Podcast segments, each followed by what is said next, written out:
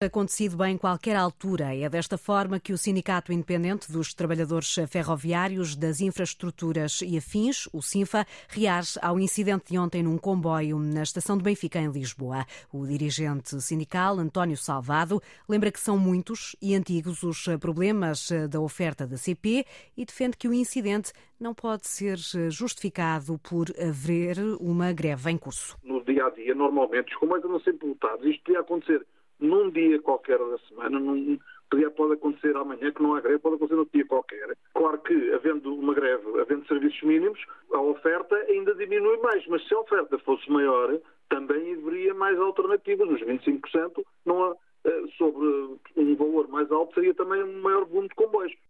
Garantias do dirigente sindical António Salvado, ouvido na última hora no programa Antena Aberta. Um comboio da CP que seguia lotado ontem, ao final do dia, ficou parado mais de uma hora a um quilómetro da estação de Benfica. Alguns passageiros sentiram-se mal. A CP anunciou depois que abriu uma averiguação interna sobre o incidente, durante o qual um passageiro acionou o travão de emergência. O comboio fazia a ligação Lisboa-Sintra, era um dos comboios dos serviços mínimos decretados para a paralisação que está em curso. Desde segunda-feira que os trabalhadores de vários sindicatos estão em greve. O dirigente sindical António Salvado lamenta o que diz ser a falta de respostas da empresa. Até agora ainda não tivemos qualquer uh, contacto por parte da tutela, quer da, do Ministério de, das Infraestruturas, como é que interpreta essa ausência de sinais? É um total pela greve, é um desinteresse total pelos trabalhadores da, destas empresas e é um, um desrespeito pela população portuguesa, porque há uma questão, há aqui questões que têm que se fazer ao nosso governo, que é quanto é que custa uma greve na Infraestruturas de Portugal? Quanto é que custa uma greve na CP? São valores muito altos. Estamos a falar de milhões de euros. Porque é que as tutelas não querem receber os trabalhadores? Centenas de comboios têm sido suprimidos desde segunda-feira. A repórter Sandra Henriques está esta manhã em Sete Rios, em Lisboa, onde têm sido vários os testemunhos, Sandra, de passageiros afetados pelas paralisações em curso. Sim, sobretudo aqui porque neste local cruzam-se as pessoas que são afetadas pela greve da CP com as pessoas que são afetadas pela greve das infraestruturas de Portugal. Há pessoas que chegam aqui vindas de vários pontos da chamada área metropolitana de Lisboa, não só mais a norte, mas também da margem sul do Rio Tejo. Eu falei há pouco com Clarice Alves, que vem normalmente vem de Almada e que tem sido bastante afetada por esta greve, tem tido grandes transtornos. Sim, sim, geralmente está eu gasto duas horas para chegar aqui sem o comboio. Com o comboio é de 30 a 40 minutos só. E agora com esta greve demora mais tempo a chegar? Sim, sim. Eu tenho que apanhar três autocarros até chegar aqui. E aí eu tenho que apanhar mais um para chegar ao meu trabalho. E é um custo adicional ou já tem passe normalmente? Não, já tem passe, mas demora mais, tem mais trânsito. Né? Os autocarros também costumam estar mais cheios porque as pessoas costumam pegar o autocarro ao invés do, do comboio. E à noite também a mesma coisa no percurso inverso? Mesma coisa. E também sempre estão lotados. Falei também com Fátima, que vem da Amadora, e Fátima diz que esta greve também a tem afetado muito. Muito, muito, minha senhora, muito. Está difícil. A senhora vem de onde? De que, de que estação é que apanha o comboio? Da Amadora. Da Amadora. E normalmente vem até Sete Rios? Sete Rios, às vezes até Oriente, mas agora está difícil essa situação infelizmente. E normalmente costuma apanhar o comboio a que horas de manhã? Às sete, de vez em outra hora às seis e meia de manhã, mas é, agora a situação está um pouco complicada. E a que horas é que têm apanhado agora? Agora eu vi apanhar às nove, mas agora disseram que está dez e, dez e cinco por aí. É por isso que eu venho cá para ver se eu consigo pegar um autocarro que vai para Pontinha, Pontinha e depois para Amadora. Já foi então há cerca de duas horas que falei com esta senhora que tem sido bastante afetada por esta greve, tal como toda a gente com quem tenho falado esta manhã. As pessoas descrevem-se comboios muito cheios, ainda mais cheios do que o habitual. Eh, foi o caso também de Diogo José, que vem da Iriceira e depois eh, vai até à linha de Sintra apanhar o comboio e apanhou o comboio hoje, como nos outros dias na Portela de Sintra, e conta-nos que houve também uma, uma cena, um desentendimento esta manhã entre os passageiros de um comboio muito cheio. Muito cheio, apertam. Hoje de manhã quase que nem conseguia mexer o braço, estava entalado. Houve uma cena de pancandaria dentro do comboio. Era, e, e que comboio? Era o que vinha de Sintra e vinha para onde? Para aqui, para o Oriente. Sim, sim, uma grande confusão mesmo. Mas as pessoas desentenderam-se umas com as outras? Houve ali uma confusão, sim, mas depois resolveram, sim, sim. E foi aonde? Foi porque. em que sítio? Lembra-se? Foi antes de chegar, a, antes de chegar a, ali à Amadora, mais ou menos. Houve ali uma coisa, um mal desentendido. Porque as pessoas estavam muito apertadas. Sim, sim, houve lá uma grande confusão. Comboios muito cheios, é então o que nos dizem estes passageiros que têm sido bastante afetados por esta greve, pessoas que chegam muito atrasadas ao trabalho ou então às aulas e que lamentam toda esta situação.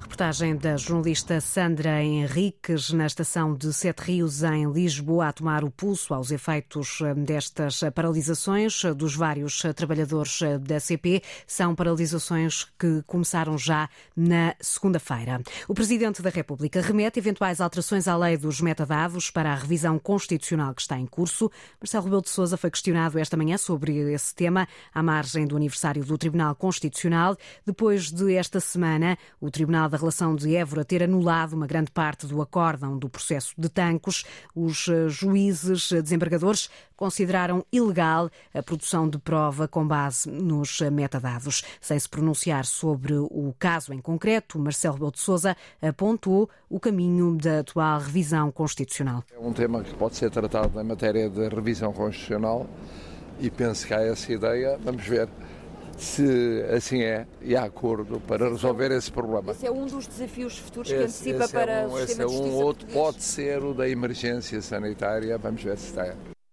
Declarações do Presidente da República à margem do aniversário do Tribunal Constitucional foi uma oportunidade para Marcelo Rebelo de Sousa chamar a atenção para as exigências atuais da Justiça, um dos pilares fundamentais da democracia. Preocupações, Ana Isabel Costa, que são também partilhadas pelo Presidente do Tribunal Constitucional.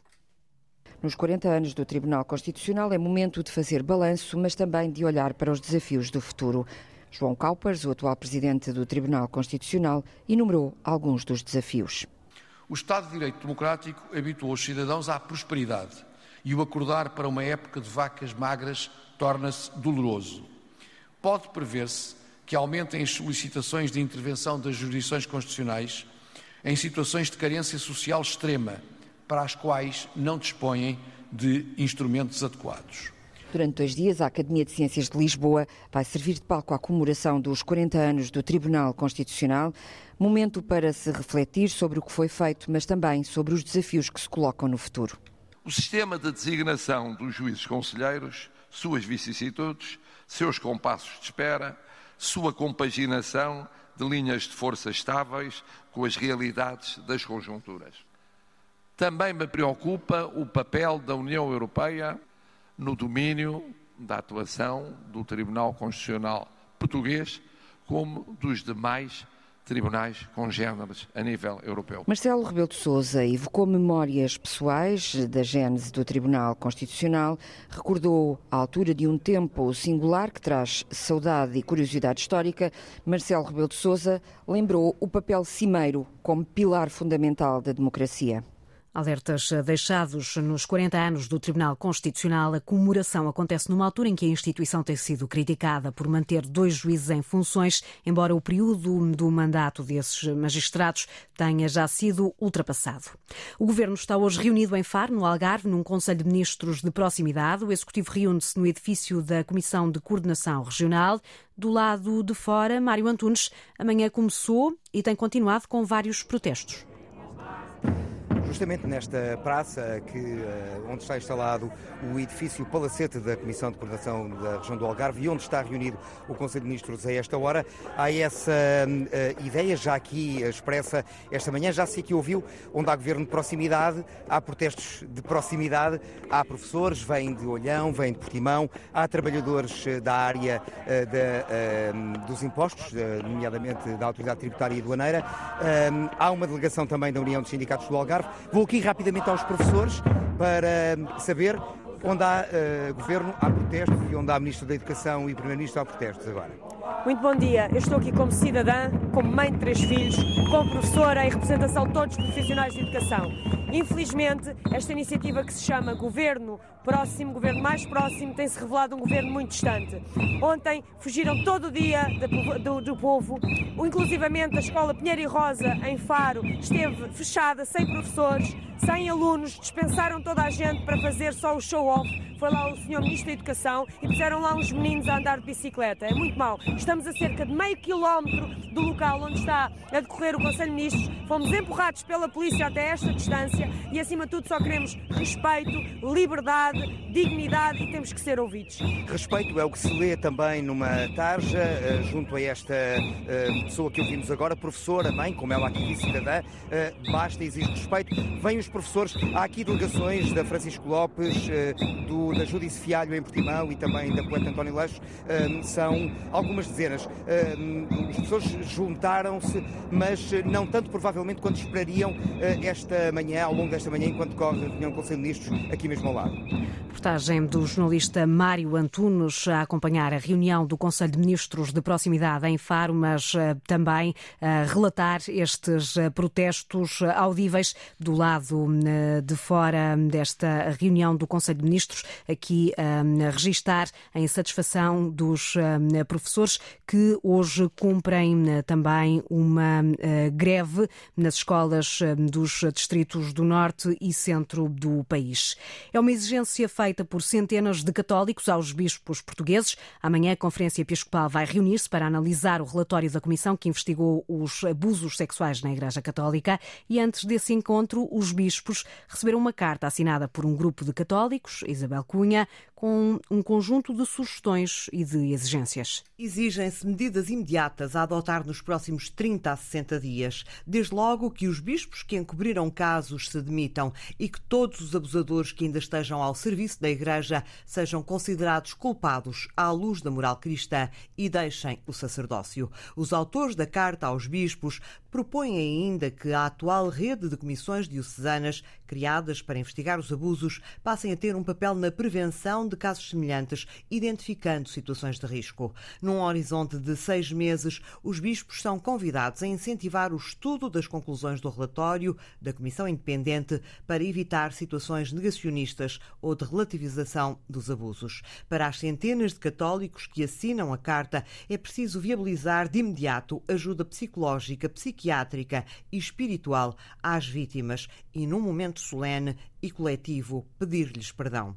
Porque entendem os signatários da missiva, é obrigatória uma reflexão profunda sobre o impacto negativo que a percepção distorcida sobre a sexualidade humana tem vindo a causar em toda a Igreja. Terminam com pontos de exclamação.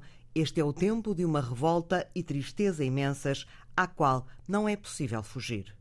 Centenas de católicos pedem uma ação concreta aos bispos portugueses. A informação é avançada hoje pelo jornal Sete Margens, um jornal online dedicado a questões religiosas.